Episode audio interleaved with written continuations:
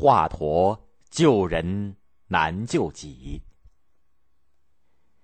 赤壁大战使曹操损兵折将，受到了沉重的打击。回到许都以后，心里老是闷闷不乐。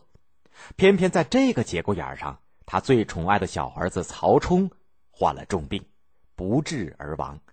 曹操伤心的说：“唉，要是华佗还在，这个孩子怎么会早早的离开人世呢？”华佗是东汉末年杰出的医学家，被誉为神医。华佗学医非常刻苦，他认真的钻研了《内经》《南经》。《神农本草经》等古代的医学名著，深入民间治病，精通内科、妇科、儿科、针灸等科，尤其是擅长外科。他研制出了一种能够麻醉全身的药物——麻服散，能够减轻病人手术当中的痛苦。有一次，华佗外出行医，半道上迎上了一个青年，他一手推着小车，一手捂着肚子，脚步踉跄，脸色蜡黄，呼吸非常急促。华佗三步并作两步上前扶住了那个摇摇欲倒的青年人，关切的询问他哪儿不舒服。那个人痛苦的从喉咙里挤出了几个字：“肚子痛的，实在受不了了。”华佗立刻动手诊治，断定他得的是肠痈，也就是阑尾炎，立刻动了手术。他让病人喝了一碗麻服散，很快年轻人被麻醉了。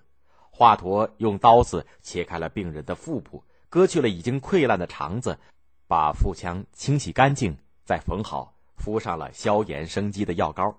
几天以后，病人的伤口很快就痊愈了。华佗善于区分不同的病情，对症下药。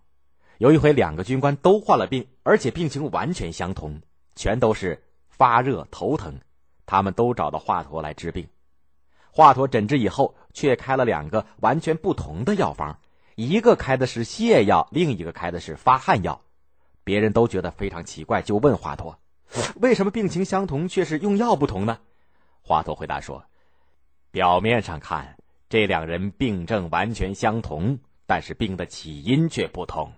一个人受了点风寒，只要喝药发汗就会好的；另一个人病根在身体里面，只有服泻药才能够治好。”果然。两个军官回去喝了药以后，病很快就好了。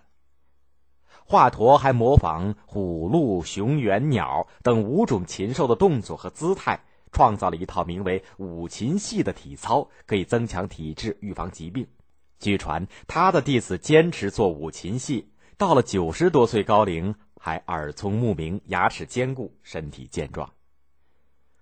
华佗的高超医术和高尚的医德得到了百姓的尊敬。也受到了朝廷的赏识，一些有识之士多次举荐他做官，都被他谢绝了。曹操早年得了头风病，后来呢，随着年龄的增长，发作的越来越厉害。每次发作的时候，心慌目眩，头痛难忍。曹操曾经请过许多的名医给他看过，但是那些名医个个都治不好。后来曹操听说华佗的医术非常高明，就派人把华佗给请过来了。华佗应召前来，他仔细的检查之后，取出了随身携带的银针，在曹操胸椎部的穴位上扎了几针。神奇的事情出现了，刚才还疼得大汗淋漓、嗷嗷乱叫的曹操，立刻感到头脑清楚了，眼睛也明亮了，疼痛止住了。曹操非常高兴，治了几次以后，就提出要华佗留在他自己的身边，专门为他治病。华佗一向以治病救人为己任。在他的眼里，只有病人，没有高官平民之分。他心里装的只是众多疾病缠身、无钱医治的百姓，根本就不愿意只为曹操一个人看病。他借口说妻子得了重病，需要他回去诊治，就离开了曹操，回到了家乡。曹操多次派人催促华佗赶快返回，华佗都坚决不肯回来。曹操恼羞成怒。他绝不能容忍有人违背他的意志，于是他派专人把华佗押解回来，严刑拷打，威逼华佗屈从。华佗面对曹操的淫威，坚贞不屈。曹操大怒，下令处死华佗。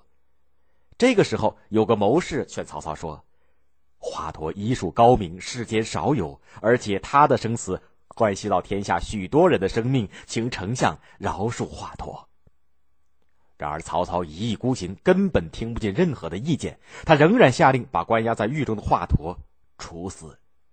华佗在临死之前，仍然不忘救治百姓，把一部写好的医书《青囊经》交给狱卒保管。